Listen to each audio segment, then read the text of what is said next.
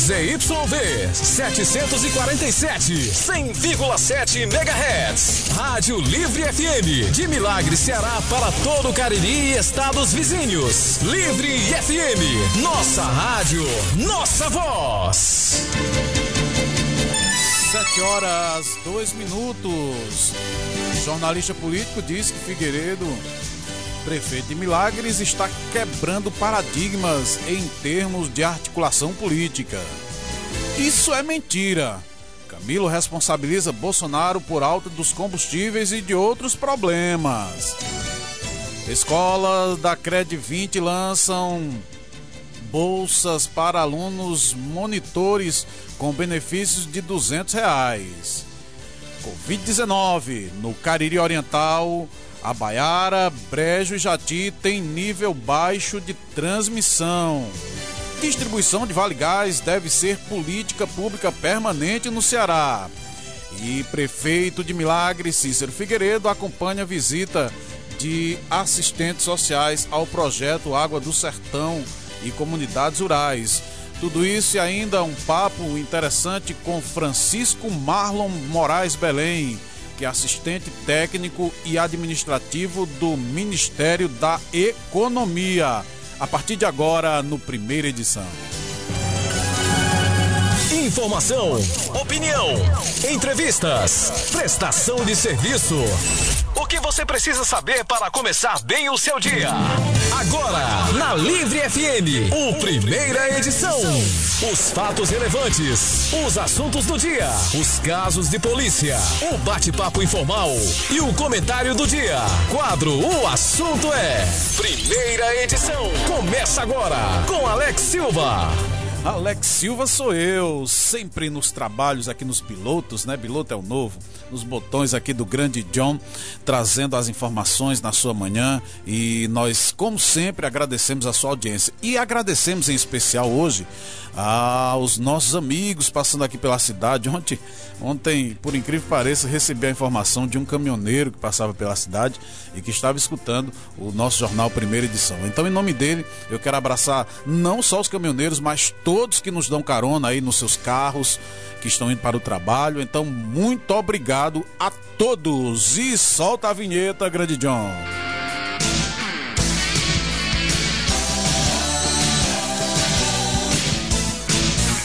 Olha, o governo municipal e Conselho da Assistência Social realizam nessa quinta-feira a nona Conferência Municipal da Assistência Social. O governo e o Conselho Municipal da Assistência Social, o CMAS, através da Secretaria do Trabalho e Assistência Social, o CETAS, realizam nessa quinta-feira, dia 26, a nona Conferência Mundial de Assistência Social no município de Milagres, com tema Direito do Povo e Dever do Estado, com financiamento público. E a nossa reportagem esteve conversando com a secretária do Trabalho e Assistente Social, a Figueiredo, e ela começa falando dessa primeira semana da primeira é, infantil. Nós estamos realizando essa primeira semana dedicada à primeira infância no nosso município. Está sendo muito boa a adesão. Nós estamos realizando atividades educativas, de formação, atividades lúdicas e está sendo híbrido, acontecendo algumas partes né, presenciais e outras partes através de palestras virtuais. Nós iniciamos a semana apresentando para os CRAs os programas da primeira infância, para os CRAs, também para o programa Criança Feliz, SEMIC, os serviços de convivência e fortalecimento de vínculos, nós apresentamos o diagnóstico da primeira infância do município de Milagres. Hoje pela manhã nós tivemos uma palestra muito boa com tia Jarina, falando sobre a importância do brincar na vida da criança Durante a semana nós temos atividades nos CRAs, como contação de história, confecção de brinquedos através de, de reciclagem. É, está havendo a interação entre visitadoras do programa Criança Feliz com o pessoal dos CRAs e fazendo essas atividades acontecerem. E para culminar a semana, nós iremos ter um momento de formação com nossos profissionais, profissionais estes que trabalham voltados para a primeira infância, com o Tia Tati. Vai ser uma manhã de formação e vai ser muito bom, vai ser muito interessante para todos os profissionais da assistência que lidam com a primeira infância. Ela continuou falando da dessa nona conferência de assistência social e trouxe outras informações. É, a nossa nona conferência municipal da assistência social vai acontecer na quinta-feira. Para essa conferência acontecer, nós tivemos, no decorrer da semana passada, as pré-conferências que foram realizadas pelos equipamentos da assistência social. E nessas pré-conferências eram discutidos o tema da conferência e eram propostos também sugestões. Os usuários, eles sugeriram algumas propostas para serem discutidas e analisadas na conferência e encaminhada para a conferência estadual. Nós teremos aqui na quinta-feira a conferência magna. A conferência magna vai acontecer com o assistente social Adriano Casado ele vai estar conosco falando sobre o tema da conferência que engloba direitos do povo, do Estado, o confinanciamento público, fala sobre a, o enfrentamento da desigualdade e a garantia da proteção social. Então, assim, são várias vertentes em um tema só, muito interessante. Eu participei de todas as pré-conferências, eu fui em cada uma porque é muito importante que as pessoas vejam esse momento como um momento de conhecimento, de partilha e de empoderamento, porque quem conhece, quem estuda, quem aprende, né, tem poder de poder criticar, de poder cobrar. Então, assim, foram momentos bem interessantes das pré-conferências que vai combinar com essa conferência. Então, assim, o público que foi para as pré-conferências com certeza vão vir. Nós teremos um público de 100 pessoas aqui no auditório, todos tomando todos os devidos cuidados que, que são necessários. E é isso, vai acontecer essa nossa nona conferência. Eu acredito que será também muito proveitosa a nível de município, vai ser muito bom para a gente, porque vai enfatizar o trabalho realizado na assistência, como as novas propostas para, digamos assim, fortalecer ainda mais os nossos trabalhos. É, embora tenha 100 pessoas, como a, a, secretária falou, e tomando as medidas é, cabíveis né, a respeito da Covid, outras pessoas também irão participar. Então o evento será de forma híbrida, é isso que a, a Vilauba explica. Será híbrido. Será 100 pessoas aqui presentes e a, o restante pelo Google Meet. Nós vamos disponibilizar o link e vai ficar essa plataforma aberta. O público são os usuários dos CRAs, dos equipamentos, CRAs, CREAS, eles vão participar, porque nos CRAs a gente tem o PAIF, a gente tem o Serviço de Convivência e Fortalecimento de Vínculos, aí nós também convidamos todas as secretarias também, com seus representantes, porque a assistência também não se faz sozinha, nós temos os nossos parceiros, nossos secretários, com suas secretarias. E é isso, a população é convidada, público dos CRAs, dos programas, secretarias. É claro que um evento como esse é muito importante e Vilauba fala da importância dessa conferência. É engrandecedor, enriquecedor, para a gente que faz assistência social. Porque esses momentos, eles nos permitem avaliar o nosso trabalho e fortalecer também ainda mais o nosso trabalho. Porque são, são dessas conferências, desses espaços de formação, onde nós podemos ainda melhorar o que já, já vem sendo feito. E a nível de Estado, nós podemos apresentar o nosso trabalho e também sugerir novas propostas para que o Estado também possa vir a estar sempre presente nos ajudando. E a distribuição do Vale Gás deve ser política pública permanente aqui no estado do Ceará. Então, o Vale Gás, medida social, medida de apoio ah, de caráter emergencial implementada durante a pandemia, será convertida em política pública permanente no Ceará. A informação foi divulgada em anúncio nas redes sociais ontem, né, terça-feira, dia 24 de agosto, pelo governador Camilo Santana. A mensagem do projeto de lei, uma PL, que viabiliza a implantação permanente do Vale Gás no Ceará, será enviada, aliás, foi enviada, né, pelo Camilo Santana na tarde de ontem para a apreciação da Assembleia Legislativa do Estado. E conforme revelou Camilo, ao destacar a urgência que o pedido precisa ser analisado. E Ações realizou entrega de 250 mil botijões de gás a, em cada semestre. O Camilo Santana, como nós falamos, falou na live sobre isso e nós é, pegamos um trecho da fala para repercutir aqui com você. Vamos ouvir. Decidimos que é, o botijão de gás está muito caro, né? Então tem, pessoas que não estão mais conseguindo comprar o botijão de gás, estão inclusive é, usando fogão a lenha, né? é, criando risco, inclusive, dentro de casa, para próprias, suas próprias famílias. Eu estou ampliando um programa rural, que é um, são programas do fogão ecológico para as áreas rurais do Ceará. É mais uma ação importante para fortalecer essas famílias na área rural do Estado. E estamos é, transformando o Vale Gás numa política permanente. Né? Nós, vamos, nós vamos possibilitar atender três vezes por ano a família cearense de baixa renda para que eles recebam o botijão de gás como uma forma de complementar, de apoiar né, as famílias mais vulneráveis do estado do Ceará. Portanto, eu quero aqui anunciar que a política do Vale Gás que implementamos durante a pandemia, estou encaminhando uma lei para a Assembleia, transformando ela numa política permanente para as famílias mais vulneráveis do estado do Ceará.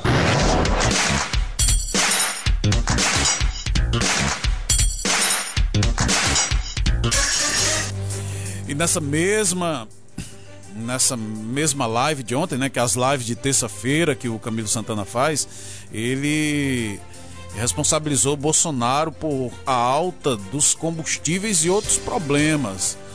Pois é, ele aproveitou essa live aí do dia 24 para desmentir, segundo ele, o presidente Jair Bolsonaro que na semana passada atribuiu aos governadores a culpa da alta dos preços dos combustíveis. O petista afirmou que é responsabilidade a responsabilidade é única e exclusiva do governo da federal e da Petrobras. Camilo chegou a falar em mentira do presidente Jair Bolsonaro e nós separamos o trecho aqui para você ouvir. Bom, algumas pessoas estão perguntando aqui sobre o preço da gasolina, né? Eu quero dizer aqui, as pessoas, eu já estou há sete anos como governador, as pessoas me conhecem, sabem da minha transparência. Né? Nós temos um presidente da República que eu respeito, né? é, é, é, a autoridade é, do nosso país, e eu sempre procurei respeitar, mas que está usando com a inverdade, né? não está dizendo a verdade à população brasileira, dizendo que a responsabilidade do aumento do preço da gasolina são dos governadores. Isso é mentira. Né? Nós não fizemos nenhum aumento. Né? É, aliás, nós subsidiamos o óleo diesel transporte para o transporte público. Quem usa transporte público são a maioria da população, os trabalhadores. Nós reduzimos em mais da metade o ICMS do óleo diesel aqui no Ceará né? e não aumentamos ao longo dos últimos anos nenhum percentual. De, o percentual de ICMS é o mesmo. Qual é o erro do governo? Que o governo dolarizou, isso é um absurdo ele dolarizou a Petrobras, que é do governo federal, é responsável, é quem dá o aumento. Todo dia que sai na televisão, quem é que dá o aumento? É a Petrobras. Porque esse governo decidiu dolarizar, se rendeu ao mercado internacional. Nós temos petróleo produzido aqui, extraído no nosso país. Porque a nossa moeda é real. E por que, que dolarizam? E o dólar saiu de dois e pouco, esse governo, o dólar está mais de cinco reais. É por isso que o preço da gasolina e do combustível está caro. Né?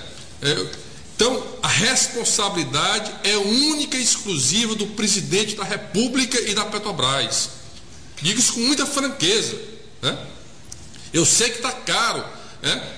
Está um absurdo o preço da gasolina. Nós precisamos encontrar fórmulas e mecanismos de reduzir. É um absurdo o preço da gasolina, né? mas a responsabilidade, quem define o preço dos combustíveis é o governo federal e a Petrobras. Não adianta, senhor presidente, está querendo colocar a culpa no colo dos governadores.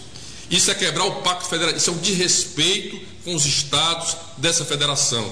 É um desrespeito com o pacto federativo. Convoca os governadores. Ontem mesmo nós fizemos uma reunião dos governadores pedindo para que o presidente convoque os governadores desse país para discutir os problemas desse país. Nos convoque para discutir o problema do preço da gasolina. Vamos encontrar a fórmula de reduzir esse preço, mas com franqueza, com responsabilidade e não com mentira.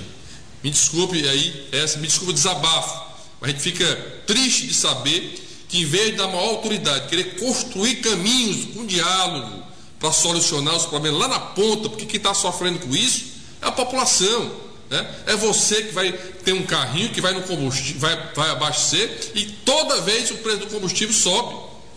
Portanto, é importante fazer esse debate, para fazer com, com franqueza e com responsabilidade para o governo federal, para você ter uma ideia, que recebe 70% dos impostos que a população brasileira paga, vai para o governo federal. Não é para os estados e municípios, não. Vai para vai o cofre do governo federal.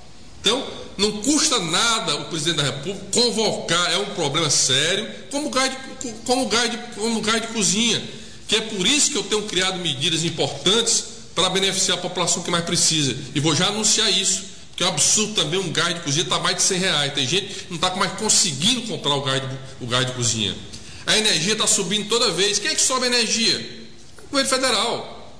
Então não adianta estar tá querendo colocar a culpa desses aumentos nos, nos, nos, governos estaduais. O que, o que o presidente poderia fazer era convocar. Nós estamos pedindo uma reunião com ele, vamos ver se ele atende os governadores. Nós vivemos numa, numa federação, República Federativa do Brasil, onde há um pacto federativo entre os 27 estados dessa federação e que precisa ter mais diálogo, precisa ter é, é, é, serenidade, construir os caminhos, como nós temos feito aqui no estado do Ceará, sem ódio, é, sem intolerância, é, mas sempre pensando na população do nosso país e do nosso estado do Ceará. Tá aí, ó, o, o áudio longo, mas eu, eu, eu quis deixar dessa forma para que você pudesse ver o, o que o presidente está sendo acusado e o que o governador defende. Eu, eu, esse, essa notícia foi postada no, no, no portal Cariri e eu colhi vários comentários, né? Alguns a favor do, do, do que o, o Camilo falou e outros a favor do presidente Jair Bolsonaro. Uma coisa eu digo de certeza, embora ele tenha desabafado aí, ele tem razão em um ponto, que é preciso haver um diálogo. E eu sempre venho comentado aqui que essa questão da gasolina ela precisa ser resolvida. O Brasil era para ter feito ferrovias aí atrás, começou uma ferrovia recentemente, não, não terminou, acabou com a ferrovia lá, lá atrás, onde é, tem até a música do Bilinguim, né, que diz: Doutor, traga o trem de volta. Então, se o Brasil tivesse investido em ferrovias, hoje nós não estaríamos sofrendo tanto quanto estamos sofrendo agora, né? Então, uma coisa é certa, e o, o governador Camilo ele tem razão nesse ponto: é preciso haver diálogo. Então, que o presidente Jair Bolsonaro possa escutar é, os, os, governadores e possa dialogar para haver é, uma, um, um trabalho em cima dessa questão do combustível. E um detalhe: um detalhe, viu, governador? Todos têm que ceder. O governador tem que ceder, o presidente tem que ceder a, Petrobras tem que ceder, o representante dos, dos combustíveis tem que ceder. Uma coisa é certa, que quem está perdendo somos nós, consumidores. Dar uma volta na rua é problemático, né? Nem bicicleta pode dar, né? Porque a bicicleta está custando aí mais de mil reais uma bicicleta. Então está problemático para nós sairmos de casa em algum veículo. E alguma coisa tem que ser feita.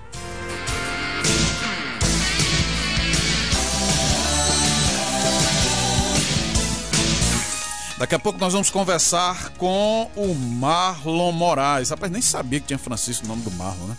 Mas daqui a pouco nós vamos conversar com ele e nós vamos saber algumas coisas que estão acontecendo na, na, na Receita Federal, as formas de atendimento, possivelmente sobre a implantação, possivelmente não, vamos saber sobre a implantação de uma unidade aqui em Milagres, não só em Milagres, mas também na região e outros assuntos. Mas agora eu trago para você a seguinte informação: que o jornalista político diz que Figueiredo, prefeito de Milagres, está quebrando paradigmas em termos de articulação política. A coluna chapada do Jornal do Cariri, que começou a vincular na terça-feira, dia 24, o jornalista político Matson Wagner destacou o trabalho do prefeito Figueiredo na busca de recursos para o município, por não se prender a ideologias políticas. O jornalista ah, entende que Figueiredo parece disposto a quebrar paradigmas quando o assunto é articulação política e não tem se limitado a ideologias políticas quando está em jogo benefícios para o município. Mesmo filiado ao PDT, Figueiredo já recebeu deputados federais que vão é, do seu partido, André Figueiredo, o, o Edivan Alencar, até o PSL, de aliados ferrenhos do presidente Jair Bolsonaro. Matson Wagner cita a visita do deputado federal Heitor Freire. Isso aconteceu no último sábado, bem como a determinação da emenda de um milhão por parte do parlamentar para a reforma do Hospital Nossa Senhora dos Milagres. Heitor ainda acabou se comprometendo em ajudar com novas destinações para milagres, foi o que escreveu o jornalista. E ele está correto, né? É, eu acho que, até tinha comentado outro dia aqui, pode um, um político do lado A estar no mesmo palanque do político do lado B? Eu acredito que sim, porque é, o que está em jogo no caso aqui de Milagres e de outros municípios, é o, os benefícios ao município. Nós trouxemos aqui o Heitor Freire falando a semana passada, ele disse: Olha, as pessoas ficam tímidas em me procurar porque eu sou de outro partido, mas eu quero ajudar. Então, assim, é, ideologias, ideologias, benefícios à parte, né? Então, é, o que tem que ver é o município. E o, o, o Madison Wagner, ele está certo quando ele diz que o, o, o Figueiredo ele, ele está quebrando paradigmas. É essa, de fato, é a expressão a ser usada, né?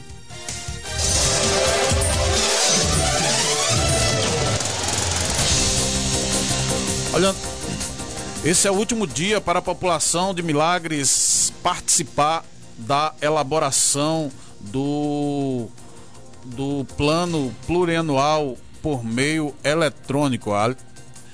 O governo municipal de Milagres está convocando a população para participar da elaboração do plano plurianual PPA, instrumento de planejamento governamental que define os procedimentos, objetivos e metas para o município nos próximos quatro anos de exercício, né? Isso no caso de 2022 a 2025. A participação da sociedade é fundamental para a elaboração de metas e ações é, prioritárias e desenvolvimentos do município. Por conta da pandemia e da impossibilidade de realizar encontros setoriais, a participação da população se dará, está se dando, aliás, por meio eletrônico. E os cidadãos e cidadãs interessados devem realizar um simples cadastro na plataforma do PPA Participativo Online, cujo link está disponível no primeiro banner que aparece ao acessar o site do governo municipal. Após um cadastro, já é possível enviar as propostas. Então, após essa etapa, o governo municipal irá realizar análise das propostas e elabora o plano plurianual, PPA, que irá de 2022 a 2025, para depois ser entregue à Câmara Municipal, conforme estabelece a legislação é, vigente. Então, gente, é, participe aí, viu? Eu fiz a minha participação, falei para vocês que ia participar, já cliquei lá no banner, é muito simples. Você abre o site, do governo municipal, pesquisa aí no Google, é, governo municipal de Milagres ou prefeitura municipal de Milagres, e aí você, ao abrir, vai estar tá lá o banner, você clica e participa, viu? Só tem hoje para você participar. Então, vá adiante e dê a sua contribuição.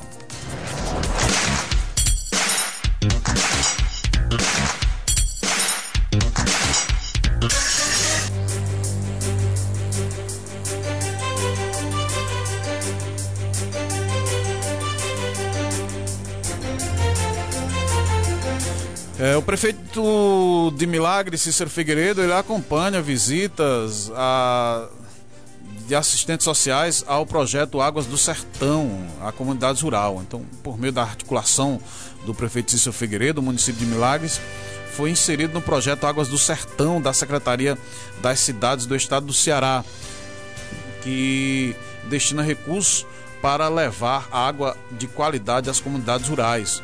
O objetivo da ação é reduzir a vulnerabilidade e fortalecer a resiliência da produção rural cearense às secas e à escassez de água, melhorando as condições de saúde e qualidade de vida. Na terça-feira, ontem, no caso, dia 24, o prefeito municipal Cícero Figueiredo acompanhou a visita das assistentes sociais do projeto Kellen Feitosa e Penha Ferraz, as comunidades de Carnaúba, Vaca Brava, que receberão investimentos do Águas do Sertão.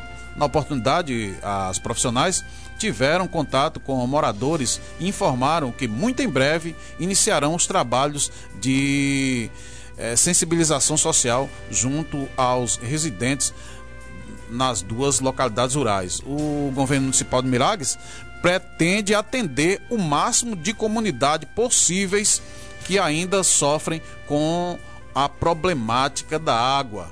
E nós escutamos o prefeito Figueiredo e ele falou sobre o projeto Águas do Sertão.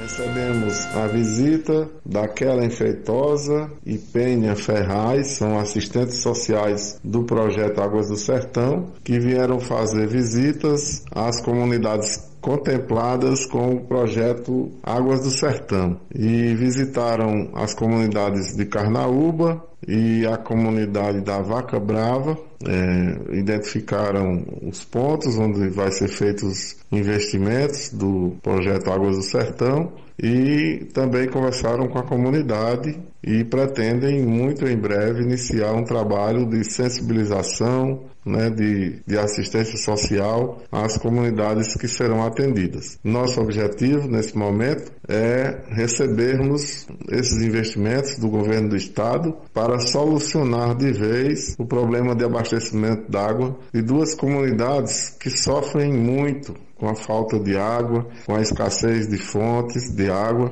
e pretendemos muito em breve alcançar o máximo de comunidades possíveis com a solução dos problemas em definitivo, seja através da AMAEM, seja através do CISAR e do governo do estado. Mas o certo é que estamos avançando de uma forma rápida para solucionar um problema que aflige a toda a população milagrense, mas que iremos muito em breve resolver, que é o problema da falta de água. E agradecemos, pois estiveram conosco o presidente da entidade que será intermediadora entre o governo do estado e o governo de Milagres na administração do CISAR, que é o nosso amigo Agnaldo Landim. Também esteve conosco o diretor da AMAEM, o presidente da AMAEM, é, Grangeiro, e recebemos as assistentes sociais na presença da nossa primeira-dama, Sônia Figueiredo, e também o nosso assessor de gabinete, Rivalci Xavier. Vamos em frente, logo logo resolveremos toda essa problemática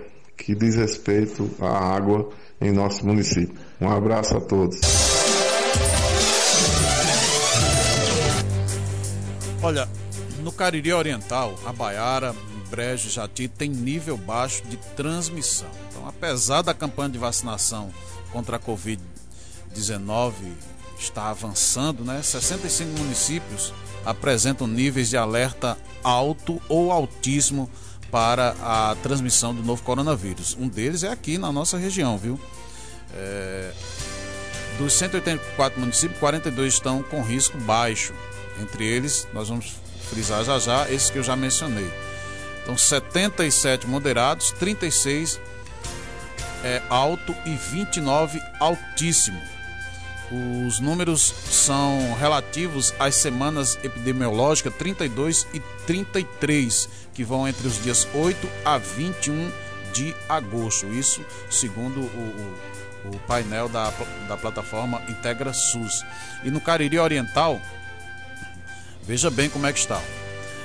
É, Mauriti está em nível altíssimo e diga-se de passagem, já faz um bom tempo que Mauriti enfrenta esses problemas sérios com a Covid-19. É preciso tomar medidas mais sérias, mais rígidas em Mauriti.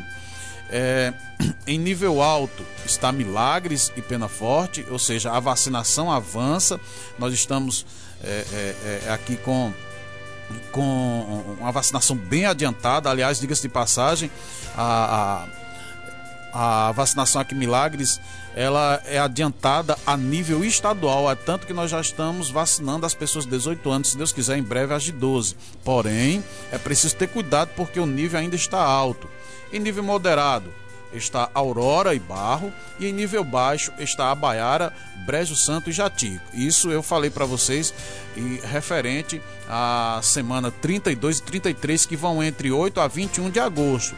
Mas agora, nesse momento, apesar de tudo isso, Milagres está com apenas três casos ativos da Covid-19, que segue tendência de queda em Milagres com o avanço da vacinação aqui em Milagres, os casos da Covid-19 seguem em declínio.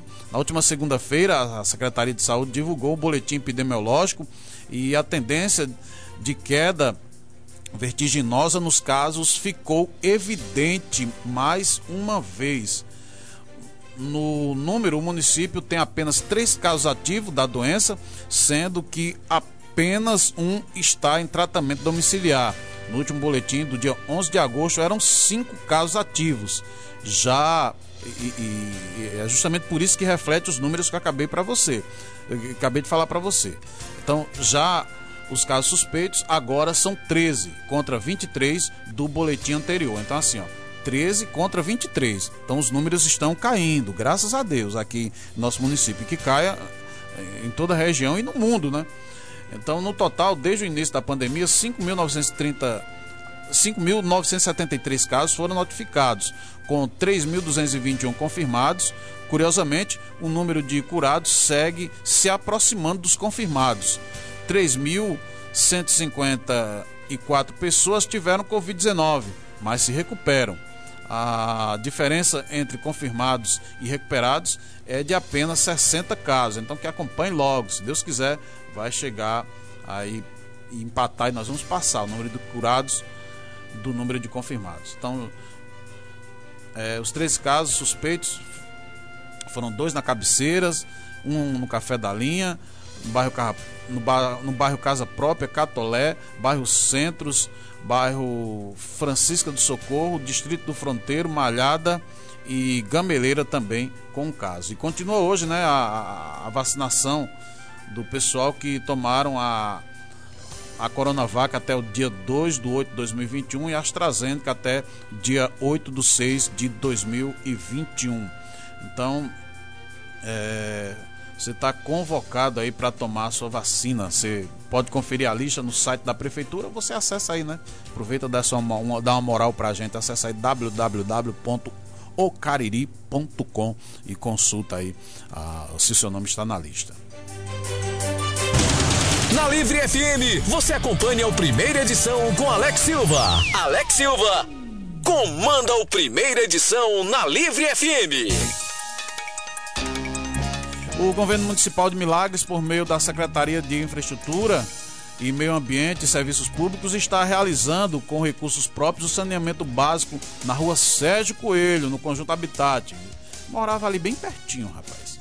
A ação integra o projeto de pavimentação em paralelepípedo da localidade que para ter prosseguimento o serviço de saneamento na respectiva via pública precisa ser realizado, o qual vai atender as residências que ainda sofrem com esgoto a céu aberto.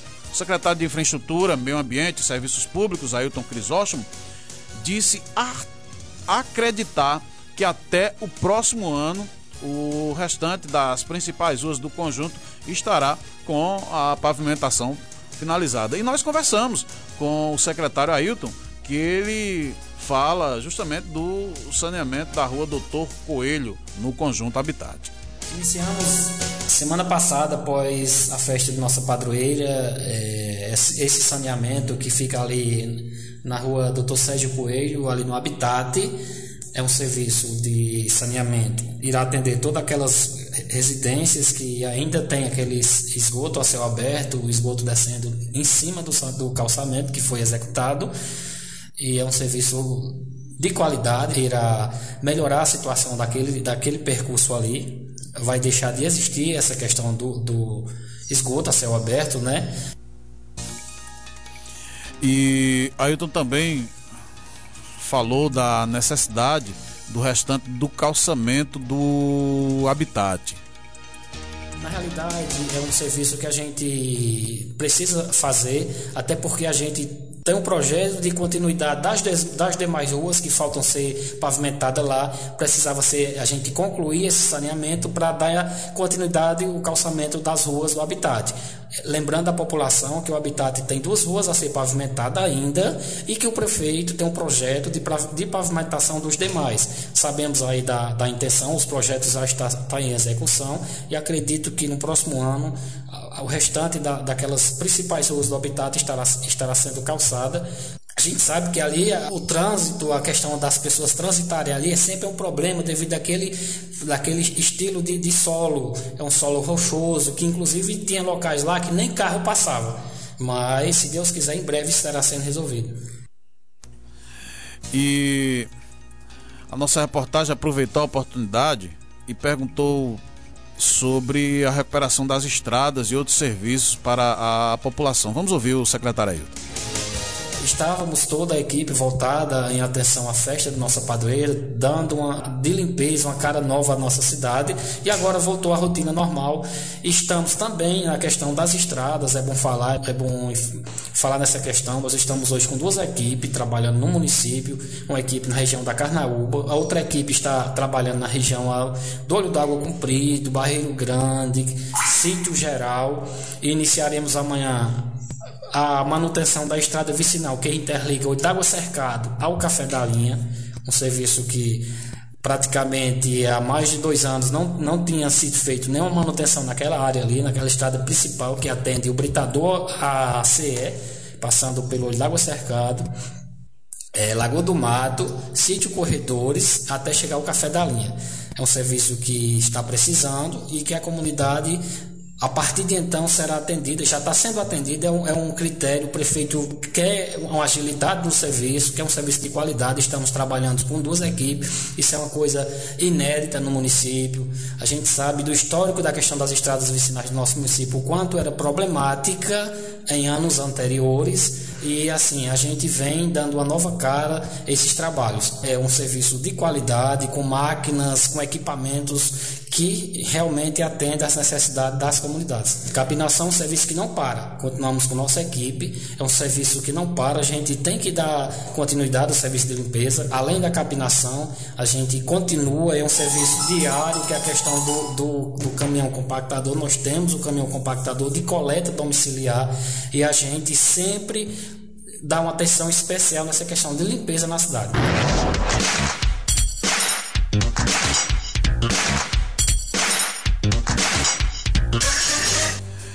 Antes de trazer aqui novas informações e nós fazemos a entrevista, deixa eu corrigir aqui uma falha. Olha, é, em Milagres, deixa eu trazer aqui o, o, os números para você. Em Milagres, apenas três casos ativos da Covid-19, né? E nós seguimos em, em, tendência de queda. Deixa eu corrigir aqui os números que eu errei, né? É, em 11 de agosto eram cinco casos ativos. Já os casos suspeitos agora são 13 contra 23 do boletim anterior.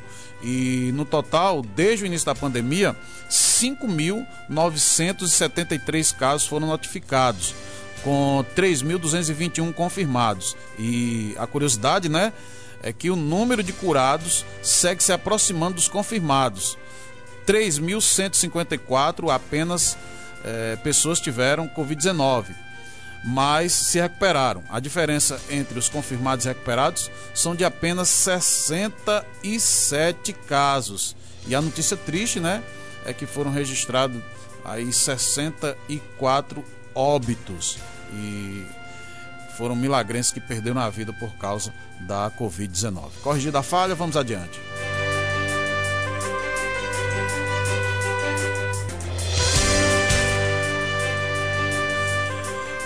E trazendo aqui mais informações, olha, as escolas da Cred 20 lançaram bolsas para alunos monitores com benefício de 200 reais. O governo, governador Camilo Santana, ele lançou na quarta-feira, dia 11 do 8 ainda, né? A data que estava comemorando ali o Dia do Estudante. Lançou 3 mil bolsas para alunos da rede pública estadual que forem selecionados para é, monitorar né, a busca da escola ativa. O objetivo é que os alunos possam visitar as pessoas que estejam faltosas e tal, os desistentes.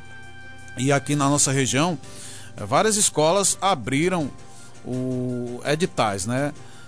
Tem a Moisés Bento da Silva, a José Teles Carvalho, Simão Ângelo, é, Tabelião José Pinto Quezado, José Matias Sampaio, é, Monsenhor Antônio, André Cartacho, deputado André Leite Tavares, aqui em Milagres, a, a, o famoso estadual, né? Dona Antônia Lindalva de Moraes, em Porteiras, o Aristarco Cardoso, a professora Eunice Maria de Souza Freitas, o professor José Osmar Plácido da Silva, Balbina Viana Reis, em Brejo Santo, e a Leopoldina é, Jequezado e a Belarmino Lins de Medeiros. Essas são as escolas, e aí você pode ver mais detalhes lá no portal O Cariri. Se você quiser ter acesso ao edital para ver como funciona, então você acessa lá no portal Cariri, você pode ver o edital.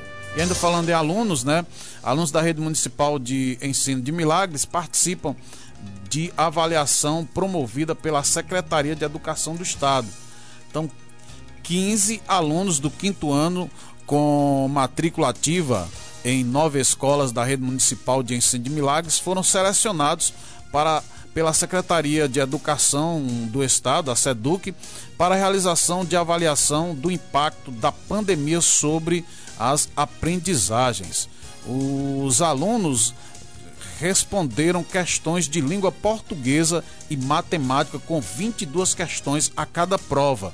175 municípios cearenses realizarão a avaliação entre os dias 23 a 25 de agosto. O propósito é da ação de identificar tendências na evolução da proeficiência usando a escola, a, o sistema de avaliação da educação básica, a, a SAEB, né? O SAEB, aliás e dos indicadores de desempenho e equidade, orientar de modo localizado e articulado políticas de fortalecimento e recuperação das aprendizagens e ajudar os achados e ajustar, aliás, os achados das avaliações diagnósticas às métricas padronizadas da proeficiência, criando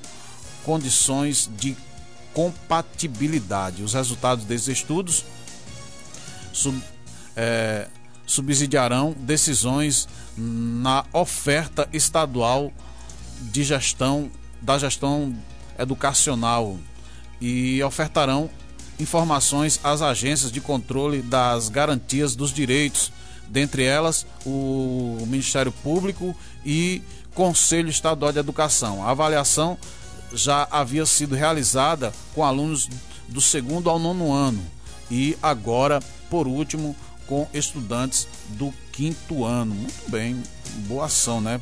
Para avaliar aí os impactos da pandemia na educação.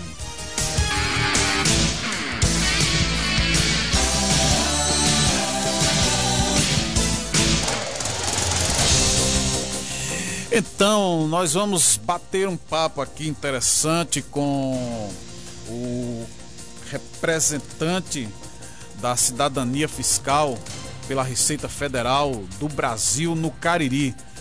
Nós vamos conversar com o assistente técnico administrativo do Ministério da Economia, o Francisco Marlon Moraes Belém.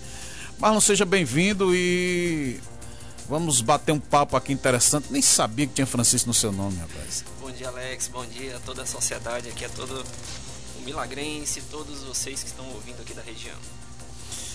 É, Marlon, já faz um tempo interessante que você trabalha na Receita, né? Isso, Alex. Eu, eu atuo na Receita já há quase sete anos. É, o foco bem, bem centralizado aqui na região do Cariri, né? E pude atuar já na Delegacia da Receita, em Juazeiro do Norte, atualmente na unidade de atendimento do Brejo Santo e sempre contribuindo aqui com a nossa sociedade caririense. Então, o, o, o, trabalho da Receita Federal, como é que está sendo? Híbrido, online? Bem, é, a gente tem visto né, que não é só uma ação é, de um órgão só, né? nós estamos num, num, momento de transformações digitais, então a Receita ela, ela sempre é, se mantém à frente né, como órgão nessas inovações. Então, a, as formas de atuação elas têm mudado né, conforme o mundo, o mundo vai mudando. Então, é, hoje o atendimento da sociedade não deixou de ser é, como tínhamos modelos é, anteriormente né, do atendimento presencial, mas tem migrado, né, tem tornado é, um atendimento virtual é, numa é, constante de, de amplitude. Né? Nós temos um sistema de arrecadação, um sistema tributário bastante robusto, né? temos uma, uma vasta quantidade de serviços à sociedade, né? E que temos uma, uma, uma meta, né? um foco de, de virtualização dos serviços, mas essas transformações a gente vai conversar para a gente entender. Ok, ok. É, é, Marlon, o que, que significa a sigla PAV? P-A-V? Isso mesmo, Alex. É, a Receita ela tem é, implementado né, um projeto para tornar mais próxima a receita do cidadão. Então, com é, alguns desafios que nós temos vivido, né, como órgão, é, que, que isso tá em, está em todos os órgãos, não só a Receita Federal, né, nós temos buscado é, promover algumas, algumas iniciativas de acordos de cooperação com entes federados, né, municípios, estados, entes de representação da sociedade, para que possa haver a implementação de unidades da Receita de forma descentralizada, ou em cada município, ou numa OAB, né, ou entidades de classe. Então, o PAV, né, que é o ponto de atendimento virtual. Ponto de atendimento virtual, né? Foi uma solução, né, trazida é, para é, implementar essas mudanças da virtualidade e é, oportunizar o atendimento de forma bem é, descentralizada, levando o atendimento da Receita até a unidade mais longínqua da, da, da região. É, nessa, nessa questão do, do, do, do, PAV, né, ponto de atendimento virtual. Né? Então, como você falou, é, é, o intuito é aproximar a receita do cidadão, cidadão da, da receita. Né? Então, é, como é que esse, esse, trabalho acontece de fato? E aí eu já, eu já aproveito e, e, faço uma pergunta: como o trabalho acontece de fato, né, o trabalho do PAV, e aqui na região, onde acontecerão esse, esses PAVs, digamos assim? Bem, é, o... aqui na região do Cariri nós já temos firmados três convênios já, um já em, em pleno funcionamento, que é na cidade de Umari.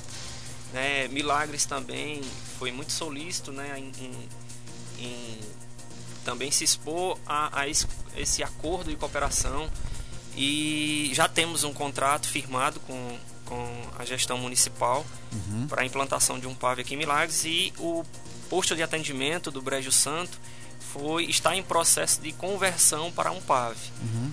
Esse trabalho, essa atuação, é, é, eu digo um, divisor de águas porque nós temos uma grande meta, né, de um projeto governamental de virtualização dos serviços públicos na integralidade, no 100% dos serviços públicos até dezembro de 2022. Então essa, essa meta é, tornou muitos serviços que antes o cidadão procurava em um órgão, buscava de forma presencial, tornou ele plenamente virtual. Porém, nós sabemos da dificuldade, nós sabemos da realidade de muitas pessoas, né? Muitas pessoas que não têm um smartphone, que não têm um acesso né, a, a rede. Verdade. E, e para tornar o projeto, né, para tornar isso realidade, se faz necessário essas parcerias né, entre um ente federado e outro, para que possa de fato a sociedade não, não sofrer nenhum impacto e, e ser assistida. Então o PAV vem a ser um ponto de apoio, um ponto de, de atendimento para é, trazer essa oportunidade de um cidadão que possa ser mais humilde, possa ser é, desassistido da, da virtualidade, ele possa ter acesso ao serviço. E esse, essa forma de atendimento acontece num, num, vou dar o exemplo do município, né? por exemplo, como temos aqui em Milagres, é, a unidade sendo implantada, tem, tem dois é, colaboradores do município em que é, poderão fazer protocolos de serviços, né? E como né, é, a naturalidade do serviço virtual é que o serviço seja realizado de forma virtual, o serviço ele vai ser enviado, né? De forma virtual, assim como hoje nós temos o modelo do, do meu INSS, né? Que é um modelo Sim. de canal de atendimento virtual. Então teremos esse modelo para a Receita Federal para que internamente a Receita possa fazer né, o processamento do serviço da sociedade e ter esse, esse ponto ali, né, que é o ponto de atendimento virtual, para ter esse, esse intermédio entre o órgão e a sociedade, é, assistindo a sociedade e suas necessidades.